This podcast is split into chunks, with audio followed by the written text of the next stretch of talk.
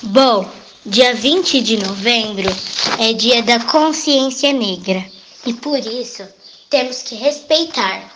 Cada um tem a sua cor. Temos que respeitar muito isso. Já pensaram se o mundo inteiro fosse igual? Todo mundo branco ou todo mundo preto? Temos que respeitar a cor de cada um. Seja branco, seja negro, seja preto, não importa. Cada um tem o seu jeito e sua cultura. Temos que respeitar. Feliz Dia da Consciência Negra!